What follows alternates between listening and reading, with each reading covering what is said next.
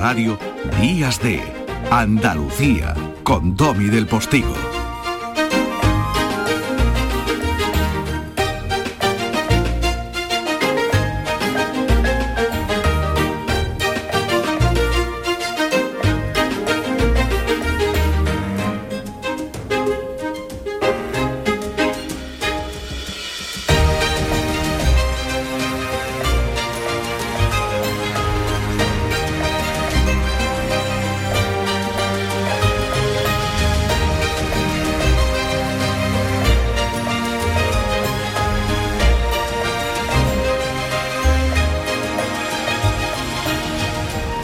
Minutitos pasan de las nueve de la mañana. Qué bonito poder decirles, familia, buenos días, buen domingo.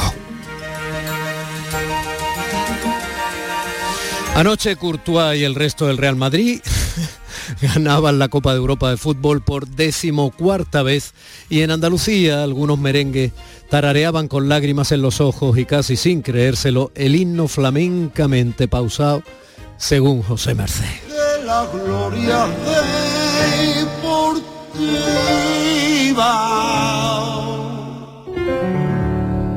Que campean por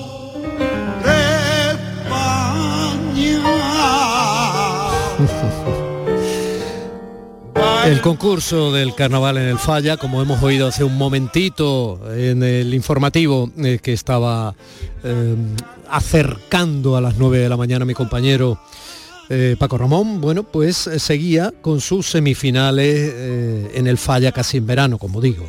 Y las hermandades del Rocío, más o menos ajenas a lo que sucedía en París, y sin el retraso de media hora por el follón que se lió en la entrada Z del estadio por donde la cuestionada organización permitió que se colaran decenas de aficionados del Liverpool, pues están poniendo ya sus impecados pro a la aldea almonteña hacia donde se dirige ya la Blanca Paloma y de ese traslado daremos cuenta hoy también en nuestros días de conectando con nuestro compañero Sebastián Forero, que vive ya el camino.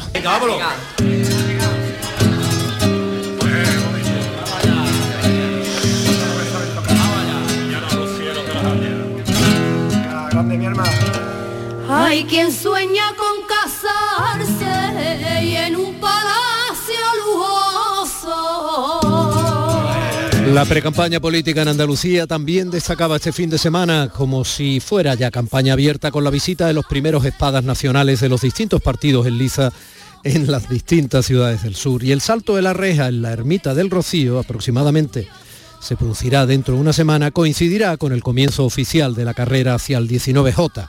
El domingo siguiente no, el otro, como diría José Mota, en que se celebrarán las elecciones andaluzas. Y mientras tanto, esta semana se cumplían tres meses del inicio del intento de invasión de Ucrania ordenado por Putin, aunque ya sin la atención mediática que el primer sobresalto destructor y sangriento de los primeros bombardeos tuvo en Europa. Мамо, мамо, Стефанія, розквітає поле, а вона сивіє. Заспівай мені, мамо, колискову, хочу ще почути твоє рідне слово. Вона мене колесала, дала мені ритм і напевне сило волі не забрати мене, бо дала вона напевне стала, може більше і від сола. Ломаними дорогами прийду, я завжди до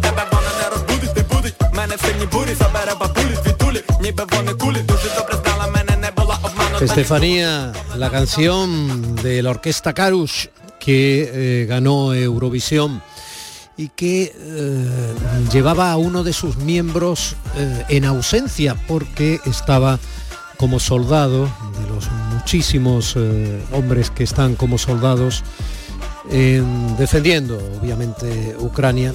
Estefanía, una canción compuesta por uno de los miembros de esa orquesta Calus para su madre, que se ha convertido en una especie de himno que cantan todos los soldados que están en el frente en Ucrania, cantándoles a sus madres.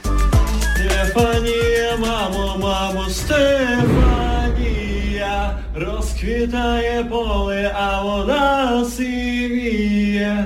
Заспівай мені, мамо, колискову, хочу ще почути твоє рідне слово. Resulta sobrecogedor estamos acostumbrados ya a este tipo de vídeos, de imágenes, de, y pese a saber que en las guerras la primera víctima siempre es eh, la verdad porque la intención de cada contendiente es lógicamente atrapar e imponer su verdad a la comunidad internacional para obtener eh, la mejor imagen posible y las mayores ayudas posibles.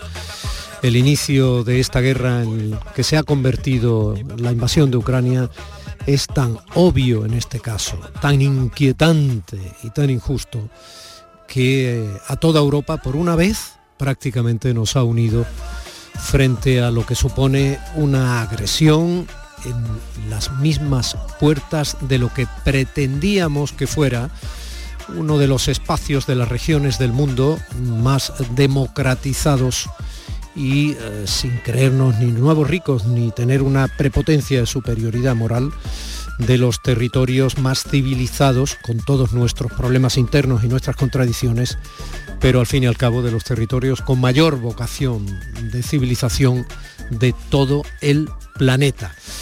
Y con esta canción, Estefanía, pues bienvenidos al 29 de mayo de 2022.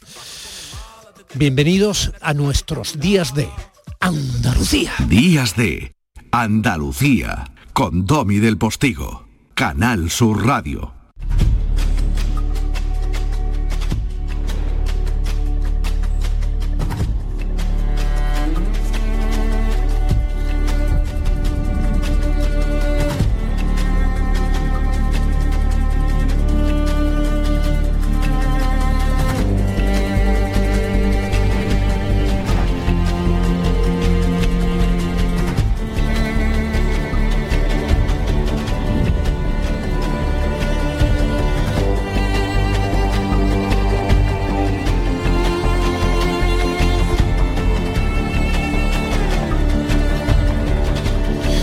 Ángel Rodríguez, mi querido catedrático de Constitucional, representando aquí a la amabilísima mediación que has hecho mediante la Cátedra Torrijos de Pensamiento y Debate, avalada por la Universidad de Málaga. Buenos días. Hola, buenos días, Tommy. Preséntanos, por favor, a, Olga, si eres tan amable. Eh, claro que sí. Eh, eh, Olga Sofgiria es una constitucionalista ucraniana que cuando en, el Congreso de marzo pasado la Asociación de Constitucionalistas Españoles aprobó un manifiesto a favor de Ucrania, se puso en contacto con nosotros para agradecernos nuestro posicionamiento y eh, la invitamos a venir a España. Ella es también diputada en el, mm, Parlamento ucraniano, eh, pertenece al partido del presidente Zelensky y aceptó nuestra invitación a pesar de las dificultades y la tenemos aquí en nuestro país durante unos días para hablarnos de cómo está la situación en el suyo, en la Universidad de Málaga, también en Zaragoza y en los medios de comunicación. Olga, Olga Sobgiria, buenos días. Buenos días. Bienvenida a Andalucía. Se acerca usted un poquito más el micrófono si es tan amable. no, el micrófono a usted. Por favor, acérquelo, acérquelo. Ah, sin pudor, como si se lo fuera a llevar a Kiev acérquelo, acérquelo. Bien. Eh, Olga, mm, yo comentaba hace un momento que mm, la primera víctima de toda guerra suele ser la verdad. Para quienes tienen reticencias al ser usted diputada ahora mismo en la Rada, en el, en el Parlamento ucraniano, ¿usted viene a hacer propaganda? No hacemos la propaganda, solo hablamos sobre la verdad. En Ucrania tenemos la guerra total y la guerra que, que, no tiene las fronteras normales, la guerra que las tropas rusas, el ejército ruso usan los métodos, de la guerra medievales. Ellos matan a todos lo, lo que pueden matar en las ciudades donde van. Ellos usan violencia como el modo de la guerra contra a todos a quien pueden ver, contra las mujeres, contra los niños pequeños. Ellos usan torturas, ellos ocupan territorios ucranianos aquí um, ya uh, cambian la ciudadanía de ucranianos en la ciudadanía rusa, usan el dinero ruso rubel, también rompen la conexión celular de, desde Ucrania, la conexión de Internet y de tal modo rompen todas las conexiones de estas partes de Ucrania con Ucrania. se trata sobre tales partes como Gerson, Запоріжжя, Миколаїв, регіон, де Донецьк, регіон, де Lugansk. Aquí tenemos las batallas muy graves. Miles soldados ucranianos luchan aquí. También tenemos muchas, mucha cantidad de víctimas en Mariupol, en ciudad de Mariupol. La ciudad de Mariupol ya no existe. Ahora, como dicen los niños desde Mariupol, ahora ya no existe la ciudad. aquí mataron 200, perdón, 25 miles de ciudadanos civiles que, civiles que estaban en Mariupol. la situación es muy grave. En todos estos territorios teníamos el catástrofe humanitaria porque en muchas ciudades y aldeas no existe la luz, no existe la agua, no existe ningún tipo de conexión.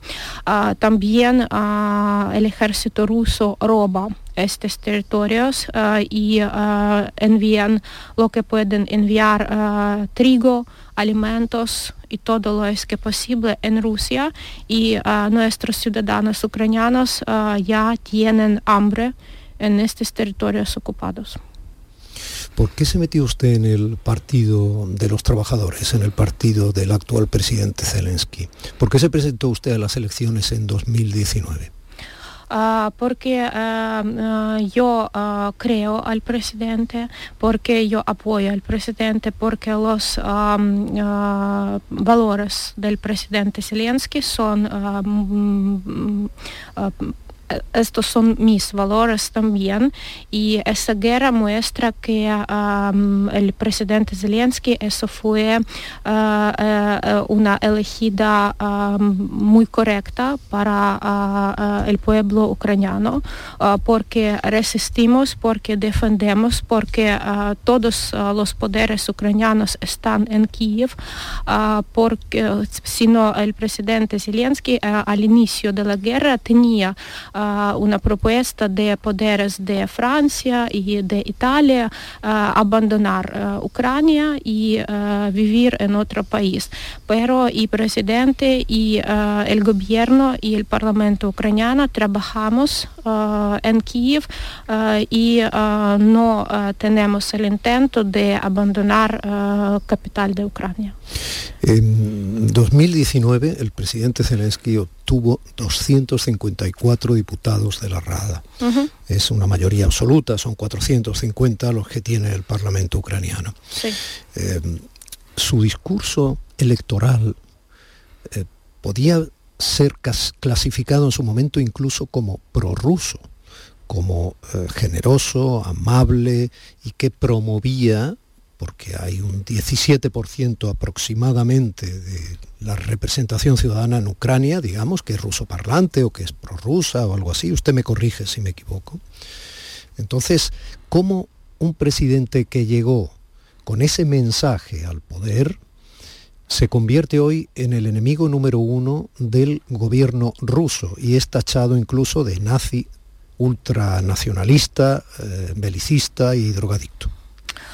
Ahora vemos en Ucrania que no es la guerra solo por nuestros territorios, pero vemos que es la guerra con el pueblo ucraniano, con la identidad nacional eh, del pueblo ucraniano y vemos uh, que existe el genocidio del pueblo ucraniano porque el ejército ruso uh, rompe todo lo que toca a cultura ucraniana, no da la posibilidad de hablar en ucraniano, no da la posibilidad de estudiar en ucraniano en los territorios ocupadas. Ah, por eso ah, vemos que mm, ah, ahora ser ruso o apoyar ruso es, ah, significa apoyar ah, la violencia y apoyar el genocidio del pueblo ucraniano. Por eso ah, ahora ah, pensamos que todo ruso y que, y que todos rusos son enemigos de Ucrania y del pueblo ucraniano, no solo en ese momento, sino también en los muchos años próximos. Hmm. Mm. Estábamos escuchando hace un momentito la canción que ganó el Festival de Eurovisión, Olga. Estefanía. Estefanía, sí. Hemos hablado de ella. Sí. Y mm, bueno, hemos visto algunos de esos vídeos donde soldados pues eh, la cantaban con el eco de fondo de algún bombardeo, ¿no? Entonces, ¿cómo se vive? eh, ayer fue la final de la Champions. ¿Cómo se viven estos acontecimientos que el resto de Europa de alguna forma pues vive pues con una celebración más o menos normal? ¿Cómo se viven en un estado que está siendo bombardeado? Am, ayer, am, em, ayer en am, Málaga, en las calles de Málaga, ah, he asombrado mucho porque em, he oído ah, los gritos. Ah, no ah, podía entender qué pasa. Porque- sí, por la noche. Por la llevasteis de noche. paseo Málaga, Ah, sí. Después he visto que está el campeonato de fútbol. Ah, eso me asombró mucho porque mm, ya ah, tres meses en Ucrania el pueblo no vive. Ahora en nuestro calendario tenemos ah, 24 de febrero y el tiempo en Ucrania paró. Ah, nuestra gente también grita, pero cuando bombardean sus casas, matan sus hijos eh, y matan la gente. Ya no tenemos, um, no, no, eh, estamos alegres y no tenemos... um, no vivimos que antes. Ah, todos tenemos eh, el miedo. eh, vivimos el miedo de ah, violencia, de sufrimiento, de eh, ser matados. ah, cada día tenemos los señales de amenaza después de que empiezan los bombardeos en todo el territorio de Ucrania. Esa noche teníamos dos señales de amenaza en Kiev uh, y en otras partes de Ucrania. Uh, una gran parte de Ucrania después de estos señales están en sótanos o en parkings de casas para ser refugiados cuando el ejército ruso bombardeó to- to- todo el territorio de Ucrania. No hay ningún rincón en Ucrania donde se puede ser en seguridad porque bombardean todos, todo el territorio y no sabemos a, dónde, qué, rincón es próximo bom- bombardeado. También no funcionan escuelas, universidades, nuestros niños no estudian normalmente. Una cuarta parte de niños ucranianos ya están como personas refugiados. Uh, tenemos millones de personas refugiadas. Es, la situación en Ucrania es bastante, es muy difícil, es muy difícil. Y necesitamos uh, el apoyo de todos los países europeos para que los ciudadanos uh, europeos um, dicen uh, a sus gobiernos que Ucrania es el es fondo para toda Europa. Ucrania ahora lucha no solo por Ucrania, sino también por valores y principios de toda Europa. Si Ucrania no resista, lo que pasa ahora en Ucrania se puede pasar en cualquier país de Europa, es verdad. He entrevistado a algunos de los analistas de, bueno, mayor fusta importantes de este país y, muchos han tratado de explicar por qué Putin ha tomado una decisión a todas luces mm, desproporcionada, sangrienta, poco empática, etcétera. Pero dicen que, por un lado, desde que en 2014 se anexionó Crimea y aparentemente no pasó nada, pues eso ya le daba la confianza suficiente para saber que podía seguir capturando regiones y territorios de la zona para ir dejando claro que no iba a admitir que países como Ucrania se acercaran a, la NATO, a la OTAN. ¿De acuerdo? Sí. Entonces, si ahora se anexiona la zona del Donbass, como probablemente parece que va a ocurrir, será un paso más en ese sentido. Eh, creo recordar que el presidente Zelensky llegó incluso en algún momento de estos tres meses de invasión a decir que eh, podía afirmar que no iba a anexionarse eh, a la OTAN. ¿no? sé cómo está ese asunto, no sé si hay algún tipo de comunicación real, no sé si es posible, habida cuenta que la comunicación real está bajo, obviamente, los tanques y los misiles y la amenaza permanente de, de, mayor invasión, mayor guerra, mayor y además la amenaza de una guerra nuclear. Una guerra nuclear que no sería posible entre los dos países, lo que ya sería una locura, porque entre otras cosas Ucrania entregó su armamento nuclear cuando eh, en el Tratado de Minsk, etcétera, pues se llegaron a una serie de acuerdos todos esos acuerdos ahora ya no, no parece que son solo papel mojado. ¿no? Sí. Entonces, le quiero hacer muchas preguntas en una, lo sé, pero nos gustaría comprender cómo está esto ahora mismo y, y, qué se siente y cómo contesta Ucrania cuando se le dice que quizá Ucrania fue ingenua a la hora de enfrentar al autócrata Putin, al inmenso vecino ruso, la posibilidad de que el otro entendiera que era una amenaza que también Ucrania entre en la OTAN, como ahora han pedido entrar Suecia y Finlandia. Ah, cuando ah, empezó la guerra, ah, las organizaciones como OTAN, como Cruz Rojo y otras organizaciones cuya meta es defender la población, es defender los valores, han abandonado Ucrania y no han apoyado a Ucrania en esta lucha. ahora pensamos que Mm, necesitamos cambiar uh, todo el orden de organizaciones internacionales porque estas organizaciones internacionales no han hecho su principal meta, defender el orden uh, internacional, defender los derechos humanos principales.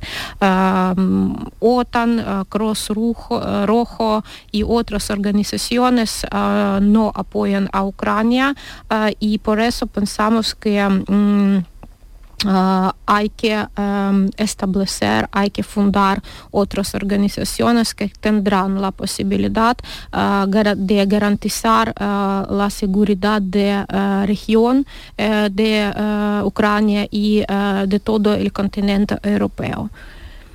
Mm, esto es interesante. Curioso. Hablaba usted de refugiados, son millones en, en un tiempo récord. Sí. Usted se va a reunir con algunos de ellos aquí en Andalucía, en Málaga, creo, ¿no? Uh, en Málaga no, pero en Madrid, en Valencia y en Barcelona uh, teníamos reuniones con uh, refugiados ucranianos, sí. ¿Y qué, qué les cuentan? ¿Qué, ¿Qué les dicen? ¿Cómo son? ¿Cómo están? Todos quieren volver en Ucrania porque eh, en España eh, aquí es muy bueno porque eh, nuestras casas están en Ucrania y todas las personas refugiadas ucranianas con quien yo tenía reunión me han dicho que quieren volver a Ucrania después de la guerra. Pero ahora eso, mujeres con niños y ahora en las regiones de donde proceden no es seguro y ellos no pueden volver. Uh, muchos de ellos ya no tienen casas porque sus casas ya están destruidas por bombardeos. Por eso pedimos a las autoridades españolas a prolongar el tiempo de la posibilidad de estar en España para esas personas y pedimos uh, un apoyo de ellos para que ellos uh, tenían la posibilidad de tener uh, unos pequeños salarios o becas para vivir porque en España ellos no tienen salarios o becas y tenemos el apoyo para que los niños puedan estudiar en las escuelas, en las universidades y obtener una ayuda médica completa. ¿Por qué sabe usted hablar español también? Eh, ¿Qué, por favor? Sí, ¿por qué habla usted español tan correctamente? Uh, porque yo hablo, porque yo estudiaba español.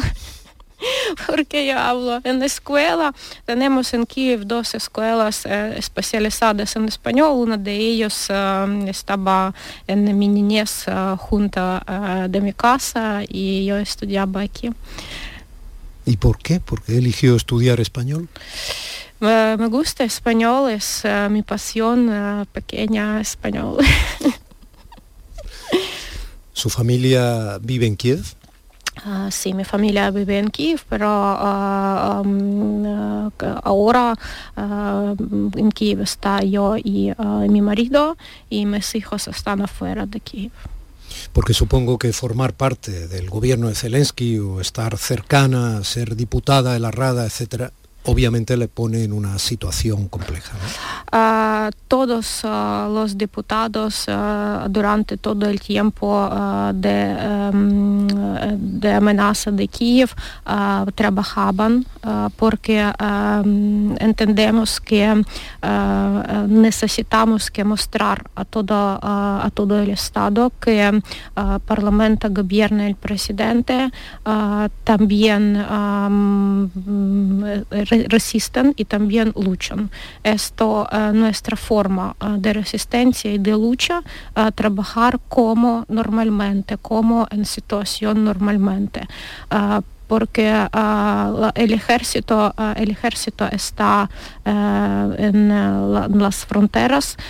Nosotros estamos en nuestros sitios de trabajo y ahora en Ucrania tenemos una frase que cada debe hacer lo que puede hacer más bueno para que um, aproximar la victoria en esta guerra.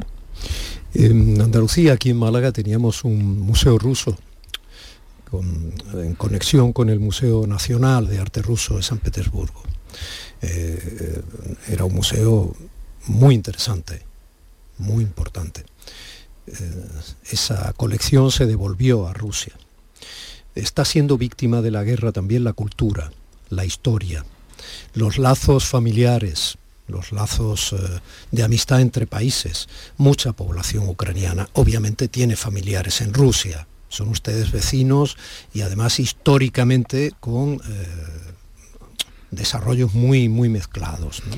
¿Cómo está eso? Uh, pero yo sé muchas ocasiones cuando uh, las uh, familias, una parte de que vive en Ucrania y otra en Rusia, ahora rompen sus asuntos porque los, um, los que viven ahora en Rusia están por influencia de propaganda, ellos no entienden qué pasa, eh, ellos piensan que salvan el mundo uh, de uh, algunas amenazas del nazismo, ellos dicen las cosas, um, perdón, pero tontas y estúpidos, y por eso estas um, familias rompen y no tienen relaciones entre los miembros de la familia.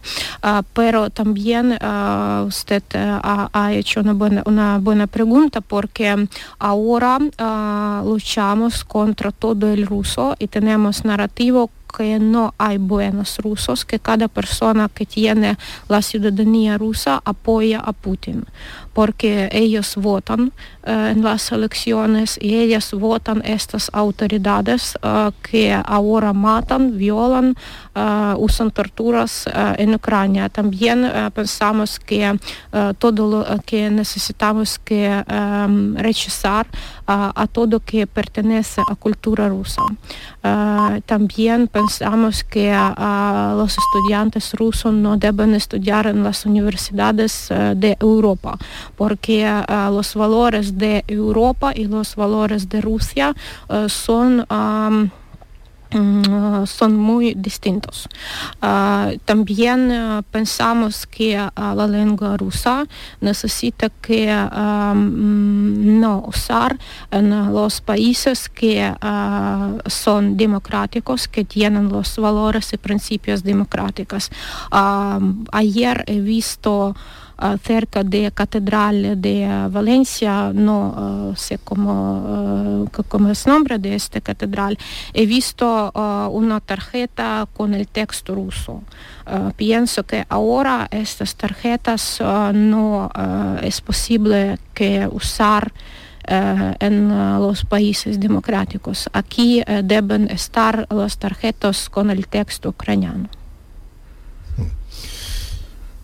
¿Cuántas víctimas eh, lleva soportando Ucrania? ¿Cuántos civiles hemos visto imágenes de Borodianka, de Bucha, y cuántos soldados? Uh, no sabemos realmente la cantidad de las víctimas porque los territorios que ya están ocupados uh, son cerrados para, para entender uh, los, la cantidad de estas víctimas. Pero ya sabemos que todos los territorios ocupados pueden ser parecidos a Bucha y a Baradanka porque el nivel de, de nivel de matados, de violados, de torturados muy alto en estos territorios. Tenemos las ocasiones que no se puede oír y sentir normalmente cómo se puede eh, pasar ahora en el siglo XXI cómo uh, se puede usar tal torturas uh, a niños, a mujeres. Uh, por eso la cantidad de víctimas de... Um, niños matados es más de 200, pero es, es la cifra muy... Uh, no, no, no, punta, no punta porque uh, ha dicho que, he dicho que no tenemos la posibilidad de abrir ahora toda la información. ¿Y soldados? Ah, no ah, decimos ah, sobre nuestros víctimas de soldados, decimos sobre las víctimas de, sobre los soldados muertos de tropas rusos, 30, 30 miles, 30 miles, cerca de 30 miles. Eh, ¿Qué vais a hacer eh, con Olga? Eh, ¿Cómo tenéis el itinerario, Ángel? Bueno, tenemos, perdón, tenemos un itinerario muy apretado ella va a estar en España en esta ocasión hasta el miércoles. Em, mañana tenemos eh, un acto en el rectorado de la universidad porque eh, la universidad va a aprovechar para eh, presentar los planes que tiene de ayuda a Ucrania, mm, fundamentalmente en el ámbito académico, de recepción de investigadores ucranianos. Es un plan que hay en muchas universidades, entre ellas eh, la nuestra, eh, que me parece muy interesante y que es un apoyo propiamente eh, académico a la situación de nuestros colegas en Ucrania.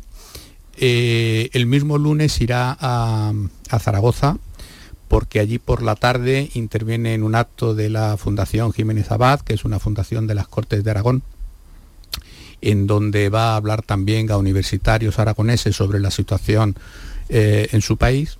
Y finalmente el martes, eh, de vuelta a Málaga, tendremos en el aula magna de la, Facultad de Derecho de la Universidad de Málaga eh, una eh, conferencia en, el Seminario de Valores Constitucionales de la Cátedra Torrijos, al que tú has aludido anteriormente, en donde en, su aspecto, digamos, más académico, la profesora Sofgiria nos va a hablar de la agresión al Estado de Derecho en Ucrania a causa de la invasión rusa. Bueno, nos quedamos sin tiempo. ¿Tienes alguna apreciación que quieras hacer?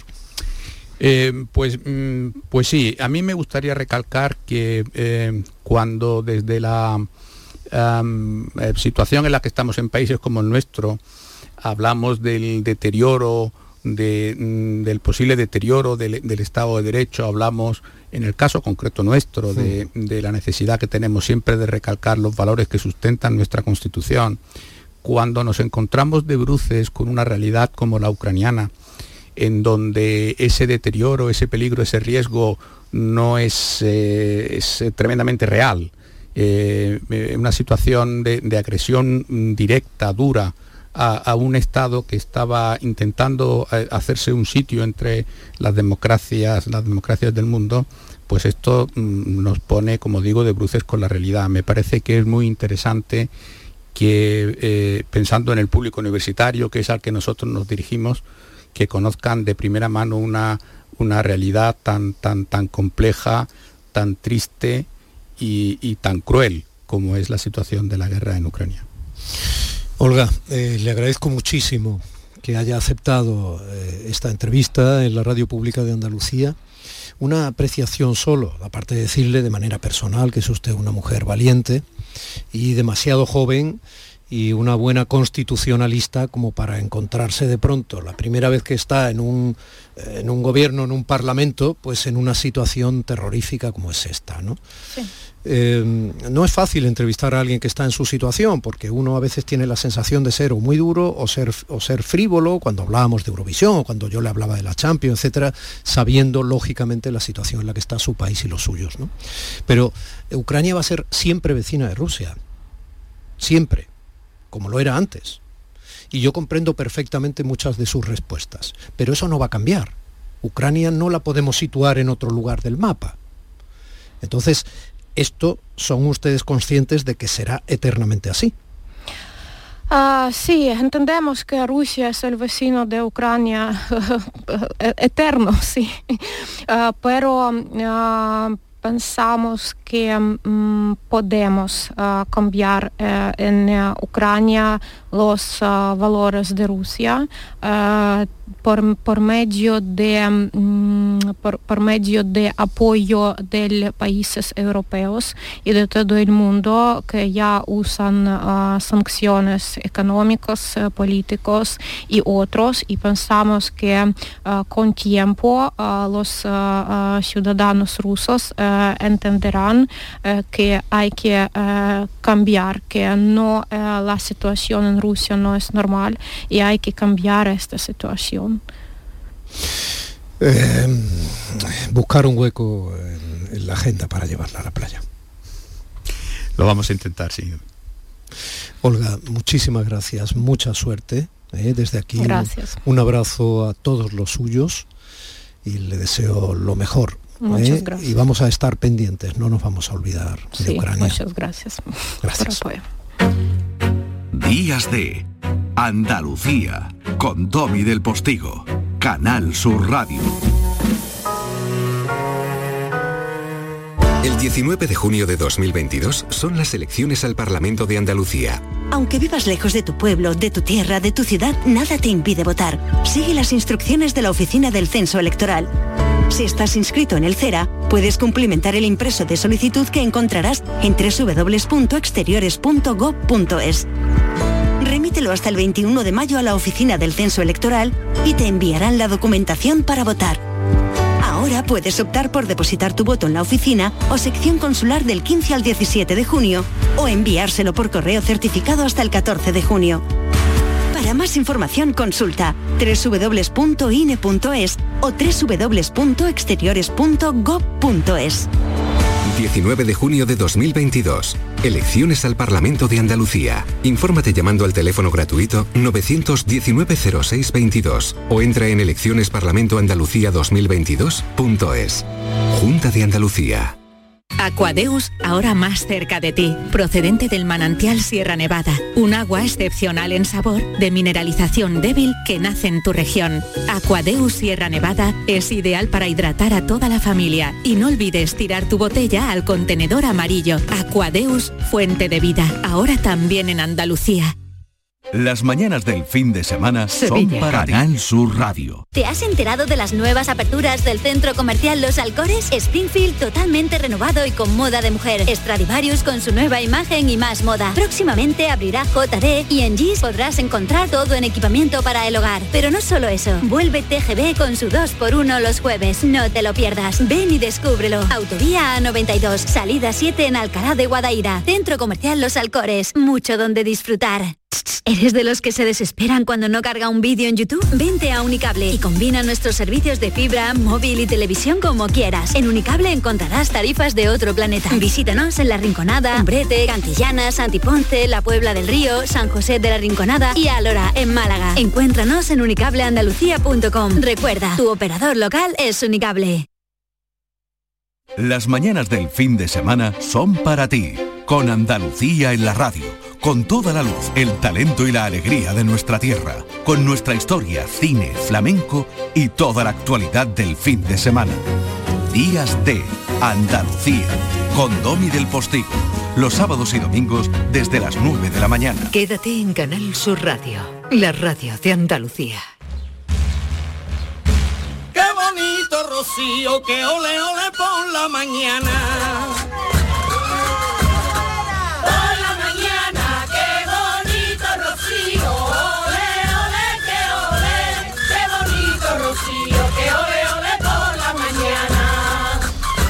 Sebastián Forero, buenos días.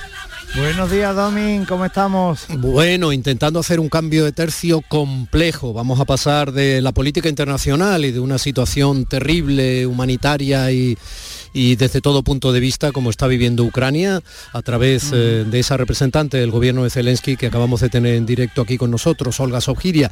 Pero, pero, eh, no nos olvidamos de que tú estás ahí en el puesto del pastorcito ya y de que el traslado es un hecho, de que muchísimas hermandades han puesto sus impecados ya pro al camino y cómo va el asunto.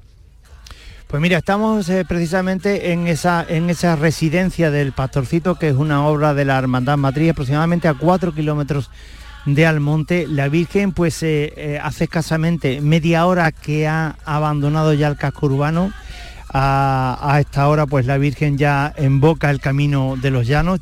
Tras cerca, eh, fíjate, de 12 horas de procesión durante toda la noche y después de que los camaristas le hayan colocado el guardapolvo en el chaparral y en lo alto del molinillo la cubrieran el rostro con el paño, eh, dejando eh, a la vista esos dos tirabuzones en la parte de atrás de la cabeza, ¿no? Pues acompañada por miles de fieles, pues la Virgen eh, comenzaba su periplo a eso de las 9 menos 25 minutos de ayer. Como se dice siempre, la, la Virgen sale cuando lo quiere ella misma, ¿no? Eh, tras esa misa y esa salve, pues a las eh, 9 menos 25 a- aproximadamente, pues eh, era a las 12 cuando estaba prevista esa salida. Fíjate lo que se adelantó, las ganas que hay de Rocío. Está previsto que en el ocaso del día alcance finalmente la aldea después de 33 meses en Almonte, desde el 19 de agosto de 2019 que lleva en Almonte la Virgen eh, a causa de la pandemia. Y a las 8 de la tarde de ayer pues quedaba ya activado ese plan Romero 2022, estará operativo hasta el próximo 9 de junio. 7.000 profesionales de seguridad, protección civil y emergencia forman parte del dispositivo en su edición número 38. Hemos tenido ocasión de conocer el primer balance. Hay 31 atenciones sanitarias leves y una sola ha necesitado atención hospitalaria. Los datos lo ha dado en el puesto de mando avanzado el viceconsejero de la presidencia de la Junta de Andalucía, Antonio Sanz. Y en cuanto a la Virgen llegue a su santuario, eh, Domi, pues comenzarán las peregrinaciones. Esas 125 hermandades, eran 124, pero este año se le han unido finalmente Linares. Las primeras en hacerlo, como es tradicional, serán Ayamonte y La Cristina, que partirán mañana lunes día 30. El martes arrancan a andar los romeros de Punto Umbría. La hermandad matriz llegará el miércoles, eh, la primera a la aldea, tras la misa de Romero a las 10 en el Chaparral. Y ese mismo día, eh, pues eh, comienzan el camino emigrantes, Cartallas, Cacena del Campo, Gibraleón, Lucena del Puerto, Palo de la Frontera, San Juan del Puerto Trigueros y Valverde del Camino. Canal Sur Radio pues eh, les va a llevar, eh, Canal Sur Radio Huelva en concreto les va a llevar este miércoles, este jueves, pues todos esos momentos de esa salida de las hermandades por Huelva en un programa especial de 9 a 2 de la tarde conducido por, por Sonia Vela. Y como sé que te gusta eh, la, la historia, Domi, fíjate, el primer traslado de la Virgen se produjo en 1589. Esta actividad lleva desarrollándose, por tanto, 64 o 65 años, porque no está documentado. pero eh, han sido los almonteños los que se han traído en, en esas ocasiones, más o menos 64-65, los que han traído a su señora y la han devuelto a la aldea. Al menos tres veces se ha prolongado la estancia de la Virgen eh, en Almonte, como ha ocurrido en este caso, y todas ellas por el mismo motivo, una pandemia. La última documentada se produjo en 1809. Vaya, interesante. Interesante, interesante. Bueno, pues seguro que nadie... y- Sí, dime, dime. Dime, dime. No, te decía, seguro que nadie recuerda que en 1809 ocurrió precisamente por una pandemia. O sea, fíjate qué interesante, ¿no? Creíamos que las pandemias eran cuestión de... bueno, pues alguien recordará probablemente dentro de 100 años que la última pandemia se dio en, en el año 2020. Hay, ¿Te das hay cuenta, no, mucha... Sí, sí, seguro, Domi. Hay mucha eh, emoción contenida, mucho sentimiento. eh, que quiero que escuches al- algunos de los testimonios que hemos recogido de, eh, de algunos de, los- de los peregrinos que estaban en... Yo en te voy a pedir, si eres tan amable, descansando. que me Sí. los atesores ahí como oro en paño, como vamos a hacer una segunda conexión en la segunda hora del programa, eh, para yo intentar cuadrar un poquito más el, el reloj, que por circunstancias obvias pues vamos muy pillados. Y quiero hablar contigo tranquilito y escuchar esos testimonios más tranquilamente. ¿Te parece? Muy bien. Bueno, pues en la segunda hora del programa volvemos a conectar. Tú vas a seguir ahí en ese área de descanso del pastorcito, ¿no? Aquí estaremos, aquí estaremos. Muy bien, luego me cuentas también exactamente qué ves desde ahí y cómo es. Un abrazo, Sebastián. Un abrazo, hasta luego. Días de Andalucía con Domi del Postigo, Canal Sur Radio. Es el momento de ahorrar hasta un 70% en tu factura de luz. Este mes de mayo Social Energy presenta grandes descuentos en instalaciones premium en Face, con 25 años de garantía. Atrapa el sol con Social Energy y aprovecha las subvenciones. 955-441-111 o socialenergy.es. La revolución solar es Social Energy. El 19 de junio de 2022 son las elecciones al Parlamento de Andalucía. Si quieres votar ese día y no puedes hacerlo, adelántate y hazlo por correo. Solicita la documentación necesaria hasta el 9 de junio en cualquier oficina de correos de forma gratuita o en la web correos.es. Una vez solicitada y recibida en tu domicilio, podrás enviar tu voto por correo certificado hasta el 15 de junio de forma gratuita. 19 de junio de 2022. Elecciones al Parlamento de Andalucía. Infórmate llamando al teléfono gratuito 919-0622 o entra en eleccionesparlamentoandalucía2022.es. Junta de Andalucía. Días de Andalucía con Domi del Postigo, Canal Sur Radio. Bajo el cielo de Andalucía.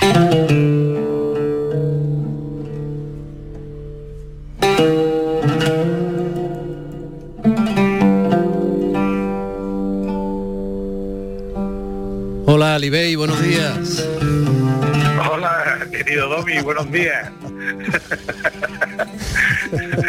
Hombre, es que tú tienes ciertas concomitancias con ese impresionante personaje que probablemente don Manuel Navarro, a lo mejor hay todavía algún andaluz que no saben que se llamaba en realidad Domingo Francisco Jorge Badía y Leblich, que fue militar, espía, arabista, aventurero español, alcalde bonapartista de Córdoba en 1810, entre otras muchísimas peripecias. ¡Qué pedazo de personaje Ali Bey!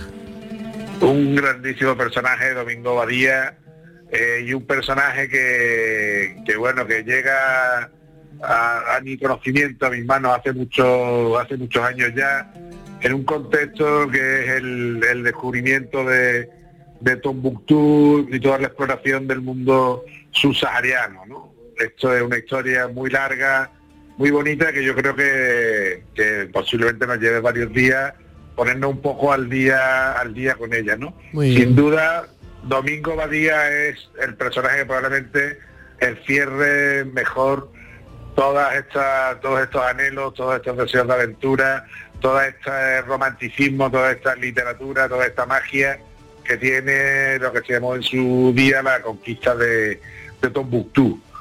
Pero el, el dominio y el conocimiento de lo que había después del Sáhara eh, se remonta a mucho tiempo antes, a muchísimo tiempo antes. El, el desierto del Sáhara era la gran frontera que había hacia el sur, en el, en el mundo el mundo mediterráneo, en el mundo conocido, y es un mundo que es un universo que ya despertaba la más rabiosa curiosidad eh, desde el tiempo de los faraones egipcios. Fíjate que incluso este, este propio año pasado en una tumba de eh, en, el, en, el propio, en la propia necrópolis de los gobernadores de Asuán, ¿no? Mm. Eh, que como te conté este, otoño, excavaba la Universidad de Jaén, encontramos una tumba en la que hay un relieve que se refiere expresamente a un pigmeo, a una persona de la, de la etnia, de la tribu de los pigmeos, que se encuentra el- al cruzar el desierto, ¿no? Y que una expedición egipcia había logrado eh, traer hasta tierra de, del imperio, ¿no? Esto en época de Pepi II, hablamos hace ya de miles de años, ¿no? De hace 3.500 años. Eh, quiero decir, este, este afán por saber qué había al sur, ¿no? Mm. Eh, ya viene desde época de los egipcios. Fíjate la expedición al país de Pum, que aparece eh, muy cerca en Luxor, en Beir el Bahari, en, en el templo de Hatshepsut, ¿no? La expedición al país de Pum, que todavía los expertos debaten eh, sobre si se trata de Eritrea o si se trata de del Yemen o de ese tipo de zonas. Eh, este mundo que estaba más allá del Sáhara, eh, que estaba al final, comienzo del río Nilo, que estaba en esa zona que nadie conocía muy bien, ¿no? Se decía con el Nilo, los- el Nilo nace en los montes de la luna, ¿no? Mm. Que curiosamente, como bien sabe, también fue un español el primero que encontró sus fuentes, ¿no? Pedro Páez, un jesuita, ¿no? En el siglo XVII. Eh, todo ese mundo que queda detrás del desierto, eh, yo creo que encierra una de las páginas de la aventura humana más maravillosa y desde luego muchísimas páginas de literatura. Y dentro de ese contexto, eh, la historia y el desenvolvimiento de, de Domingo Badía de Ali Bey, sin duda alguna, bueno, yo creo que el personaje, como decía, que encierra eh, pues todas las esencias de esta, de esta gran aventura, que en un momento dado eh, puso a Tombuctú como meta final, ¿no? Tombuctú eh, parecía una Ítaca, ¿no? De hecho, si tú recuerdas hace pues dos décadas, ¿no? Que hicimos el primer documental ahí en Tombuctú con, lo- con la biblioteca de los Cati, tú no recuerdas porque entonces yo creo que tú estabas por Localia y fuimos allí a contarte el, el- el proyecto. Eh, había personas todavía hace 20 años que pensaban que Tombuctú no existía. Sí. Ya, pensaba- Y lo del fondo, y lo del fondo Cati es algo que probablemente mucha gente todavía no sepa que existe, pero existe, existe. Y ahí está Claro, parte, claro ahí- está parte de nuestra de nuestra historia y se puede tocar y se puede leer. Es Sí, se puede tocar y se puede leer. Y, y- y ha sido el gran, el fondo que tiene Tombuctú ha sido el gran motor para devolver a, a España el- la relación con el mundo subsahariano, que es una relación que ya venía de antiguo, ¿no? Y de hecho en parte viene por el, por la propia, por el propio exilio de esta familia toledana del siglo XV que termina eh, aposentándose en la, en la curva del río Níger. Eh, las relaciones de Europa, lo que pasa es que Europa siempre cuando se habla del- de España, los europeos han tenido la mala costumbre de no tenernos demasiado en cuenta, ¿no? Mm. Eh, como decía el propio Erasmo, de, en España solo hay moros y judíos, ¿no? No te puede, no siempre hemos sido vistos un poco más como un, el principio de África que como el, el- el final de Europa, ¿no? Y entonces toda esa relación que fue extensa en el tiempo y que fue prolija, eh, se había descartado totalmente, de manera que los exploradores británicos y los exploradores franceses, las grandes sociedades geográficas, sus grandes proyectos de, eh, de investigación y de descubrimiento en el, en el corazón del llamado continente negro, pues pasaron completamente por alto las relaciones previas que ya existían y desde hacía mucho con la, con la península ibérica. Eh, sin ir más lejos, es decirte, yo mismo he visto en la ciudad de Gao, que es una de las grandes ciudades históricas de, de Mali, ¿no? que están en el desierto del, en el límite del desierto del Sáhara y el y el Sahel, ahí se pueden ver todavía eh, unas, unas epigrafías, unas lápidas que están hechas con mármol de Macael y en las que se reconoce eh, la- el vínculo de, de las gentes de Gao con el califa de Córdoba. Estamos hablando de una relación eh, pues muy antigua, ¿no? Y en ¿Dónde, cambio, dónde, estaría, es- dónde estaría en aquella época Ucrania? Hombre, ya sé Bueno, dónde no estaba, ya sé dónde estaba territorialmente hablando, pero ¿qué sería en aquella época Ucrania? Bueno, pues en aquí. aquella época es el comienzo un poco de los pueblos rus, que como se conocen históricamente, ¿no? De ese mundo que va desde los, sí, los rus, que realmente son los que... Bueno, a todo esto, tú estás de- escuchando de conquista a conquista que tienes el cerebro ahí lleno de conquistas, con esas pronunciaciones maravillosas de, de- de- del egipcio, eh, con la que me defines los alrededores del Nilo, entre otras cosas.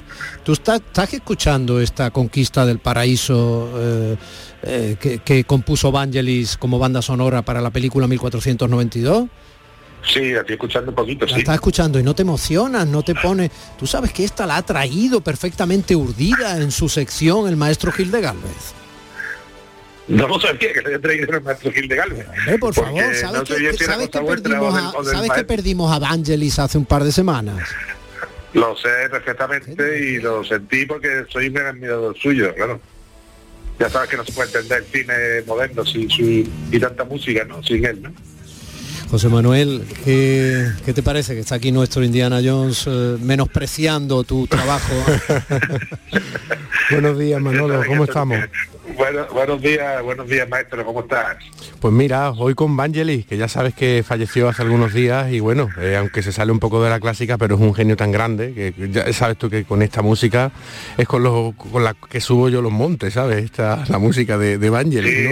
Cuando te dice subo yo los montes se refiere a pie. Eso es, eso es. Sí, sí, sé, lo sé, lo sé. Sé que no va en una moto. Lo he visto vestido que con el traje de Fórmula 1 de rally. Es un deportista, es un deportista total, hombre. está Oye, a todo esto, maestro, ¿no, vamos, no tenéis sí. ninguna apreciación que hacerme a, a- a lo que ha dicho eh, Olga Sobgiria, la diputada del gobierno de Zelensky? Bueno, eh, algo, hombre, yo, yo entiendo la situación que, que- que tienen, evidentemente, esto es un tremendo, es una lástima, pero eh, digamos que a, a nivel cultural sí que pienso de una manera distinta, ¿no? Porque creo que la cultura es una cuestión que une a los pueblos, ¿no? Cuando ha respondido Eh, sí. Eh, sí, Museo Ruso, y, ¿verdad? y- y- pero lo entiendo, ¿eh? lo entiendo porque ellos son los que están viviendo en este momento una masacre de esa índole y entonces mm, entiendo que no quieran saber absolutamente nada, ¿no? Hay que ponerse en ese pellejo, ¿no? Pero bueno, los que lo vemos desde fuera, eh, aun estando con su razonamiento a nivel general, pues a nivel cultural tenemos que saber que eh, pu- puede ser una ventana a la oportunidad en el futuro porque como todas las guerras acabará pasando y, Seguirán, si- y seguirán siendo vecinos de Rusia. Exactamente, exactamente. Se- seguirán, seguirán siendo vecinos y en la cultura ¿A ti a ti qué te ha parecido, la solución.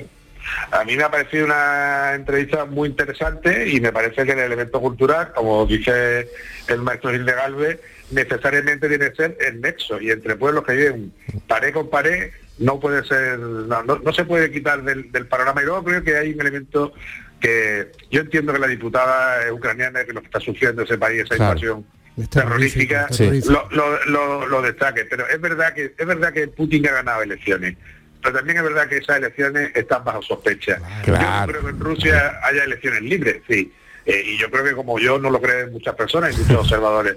Con lo cual, yo creo que es un elemento que hay que descartar. Es decir, a mí se me hace difícil pensar que el ciudadano ruso normal esté por machacar al ucraniano, como se me hace difícil pensar en otros casos, ¿no? Yo creo que la gente normal quiere vivir su vida, quiere desarrollarse y que tal, y Excepto muchas que, veces se ven excepto arrastrados. que, Manolo, excepto que le vendan que el ucraniano estaba medrando para, para agredirle, claro, es que todo Claro, es como tú lo has dicho, la primera víctima de una guerra siempre, la verdad, las guerras siempre se montan, siempre se montan, son operativos que se montan, y, y la propaganda tiene un efecto demoledor, y la propaganda rusa, como hemos tenido también ocasión de sufrir en nuestras propias carnes, en nuestro país, en el caso catalán, ha demostrado su eficacia más que sobradamente, ¿no? Hablando de la si propaganda rusa, que- eficacia que fuera, nos queda, espera Manolo, que nos queda un minuto. El 16 de febrero, eh, desde la Cancillería rusa, lo podéis ver, ¿eh? Eh, es una organización del gobierno ruso, Rusia, arroba Rusia, en Twitter, la señora Zaharova, con fotografía y vídeo, de- hacía una petición a los medios de desinformación de Estados Unidos y el Reino Unido, y ponía el New York Times, ponía The Sun, etcétera, ¿no? Y decía, anuncien el horario de nuestras invasiones para este año. Quisiéramos planificar las vacaciones, riéndose Sí, sí, con de sorna. lo que estaba diciendo. Eso lo podéis ver, por favor, porque cuando me he estado documentando he encontrado diversas Sí, sí. cosas, lo podéis ver en Twitter. ¿eh? No es broma, es así. Sí, sí. Eso fue Sí, el sí, es 16 de febrero. El 24 Sí, y bueno, de febrero, 150.000 soldados estaban ya mm, bombardeando eh, Que hay que decir que, que en este caso la inteligencia americana sí había acertado, ¿no? Y había dicho que eso se iba a producir. y Bueno, sí vamos se- a ver, mi querido Manolo. Navarro, Ali Bey para la semana que viene, mi querido Gil de Galvez, Seguimos con la Vangelis conquista de para la semana que viene. Perfecto. Por favor, ser aplicado y tenerlo muy preparadito y muy bonito. Ya está ¿eh? preparado. Oye, eh, Domi, que tú sabes que yo soy madridista, vamos, sí, no te digo nada más. Bueno. Sí, ayer ganó Courtois. Y 10 un chaval por ahí, 10 de la mañana. un Venga, bueno, ¿y qué tenemos que ver, Coco? Hasta luego. De la mañana, seguimos.